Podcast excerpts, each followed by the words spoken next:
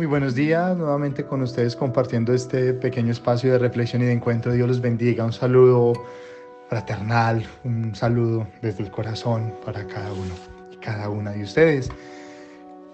¿Quién no ha sido ofendido por lo menos una vez en la vida?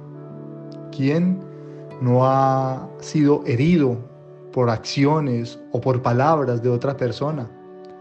Inclusive y, de manera muy especial de las personas que más queremos.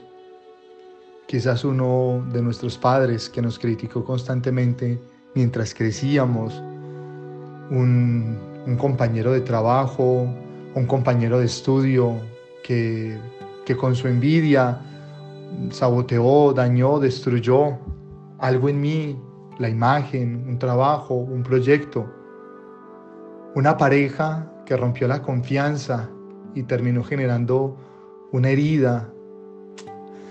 A ver, experiencias traumáticas, un abuso físico o emocional, no en pocas personas en manos de manos de una persona en la que tú confiabas. El hecho mismo de ser humanos nos pone en una condición de vulnerabilidad.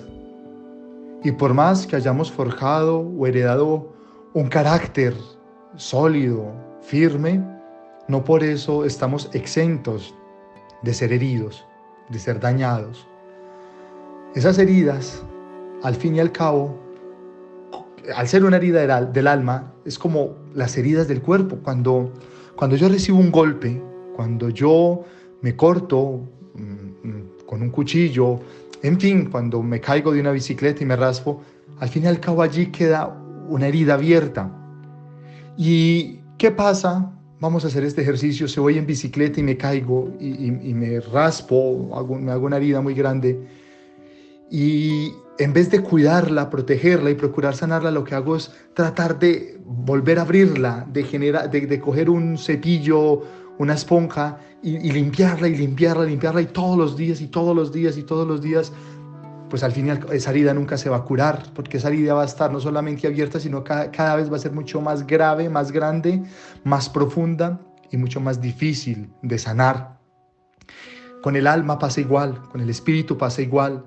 Cuando a mí me han fracturado, me han herido, y yo recuerdo con intensidad ese momento y vuelvo sobre ese momento y lleno mi cabeza sobre ese momento o, o sobre esa persona, es como si hiciera exactamente eso, abrir la herida y, hacer que supure y, y que la sangre vuelva a salir de ella. Eso pasa en el alma. Has vivido una situación, no sé cuál sea la situación, y en este momento esa situación te tiene a ti confrontado, confrontada, porque sientes que eres incapaz de perdonar eso.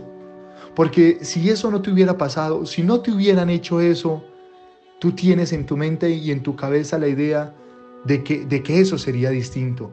Inclusive esa, esa misma rabia o ese odio o ese resentimiento no es ni siquiera hacia, hacia una persona. Puede ser inclusive hasta Dios mismo, a quien juzgas como el responsable de que tu vida sea lo que es, de que tú no avances, de que tú no te proyectes, de que tú no salgas adelante. ¿Cómo puede eh, nuestra mente y nuestro corazón jugarnos una mala pasada y cómo nuestro enemigo, el enemigo de nuestra alma, de nuestra felicidad, se apropia, se adueña de esas heridas para abrirlas cada vez más y con mayor intensidad. Inclusive a algunos les resulta ofensivo cuando se les sugiere el camino del perdón. Pero ¿cómo voy a perdonar a esa persona con todo lo que me hizo? Pero ¿cómo voy a perdonar a esa persona si me quitó lo que yo más quería? Pero ¿cómo lo voy a perdonar? Imposible, imposible que pague con la misma moneda, que sufra como yo sufrí, que pase lo mismo que yo pasé. La única manera de yo encontrar tranquilidad o paz es que a esa persona le pase igual o peor.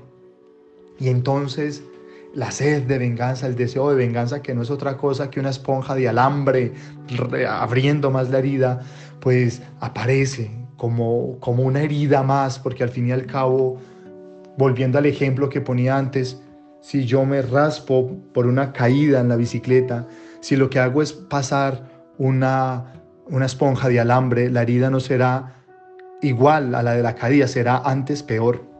Cuando yo vuelvo sobre esas situaciones y me resisto a tratar de superarlo, mi corazón se va poniendo cada vez más duro, mi vida se va poniendo mucho más dura y voy encontrando obstáculos espirituales, emocionales y psicológicos a mi progreso, a mi avance, a, poder salir adelante. Perdonar no es liberar a otro. Perdonar es liberarme a mí de las cadenas que me atan a un sentimiento de dolor. Tú puedes estar en este momento sintiendo mucha rabia, mucho dolor o mucha ira por alguien.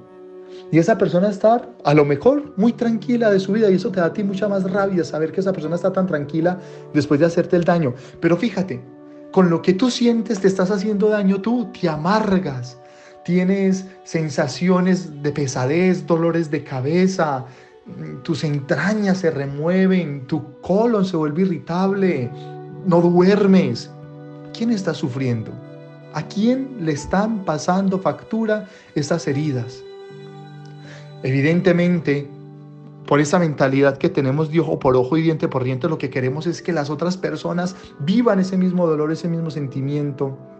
Y muchas veces no somos conscientes de que aquel que ha sido victimario que aquel que ha dañado a otra persona también ha sido dañado en sí mismo y que tal vez está cargando con heridas o con cosas también él mismo.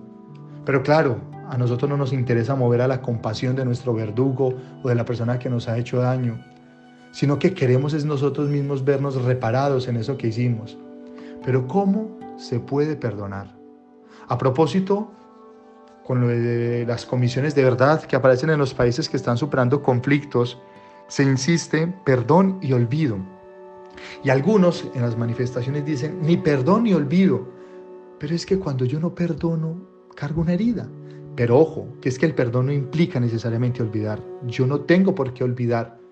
¿Qué es lo que hace el perdón? Es que me quita esa esponja de alambre que hay en el alma para que yo no siga raspando la herida, sino que pone un bálsamo suave, una caricia suave, para que yo pueda recordar sin sentir el mismo dolor.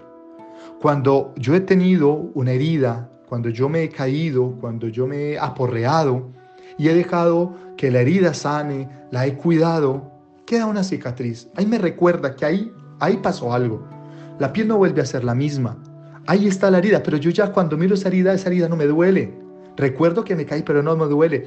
Lo mismo pasa cuando tú eres capaz de sanarte y de perdonar y de soltar a las personas de esas cadenas de odio o resentimiento que tú tienes. No es que vas a olvidar el daño que te hicieron, pero ya ese daño no te va a doler. Y no solamente no te va a doler, sino que no te va a bloquear. Porque a veces cuando tú no perdonas, eso te bloquea, no solamente en tu cuerpo, como acabo de decir ahora, con enfermedades o trastornos en tu físico, sino en tu propio alma, en tu propio progreso económico, emocional, afectivo, espiritual. Hay personas que están bloqueadas económicamente porque son incapaces de perdonar a alguien que les ha hecho un daño. Hay personas que son incapaces o que no han podido superar o, no han podido comenzar relaciones sanas porque como no han olvidado otra relación que las hirió, las dañó, pues entonces su corazón es incapaz de avanzar y de salir adelante. Hay personas que no han sido capaces o que no pueden comenzar pues unos trabajos estables porque tienen condicionamientos interiores, porque tienen heridas emocionales que les están impidiendo avanzar. Ojo, que cuando tú no perdonas eres tú quien te estás haciendo daño, eres tú quien te estás imposibilitando, eres tú quien te estás enfermando, eres tú quien está sufriendo. Perdona, no por la otra persona, sino por ti mismo. Libérate para que puedas ser auténtica y verdaderamente feliz. Piensa, ¿qué es eso que te tiene atado, que te tiene atada, que te tiene dañado? Y procura hoy dar el primer paso. Querer, querer por lo menos sanarte, querer liberarte, romper con esa cadena. Eres tú el primer beneficiado a la hora de sanar las heridas. Que Dios nos dé la gracia. Él que nos enseñó, nos movió y nos dio ejemplo de perdón, nos ayude a nosotros en esta difícil tarea que es perdonar y sanarnos.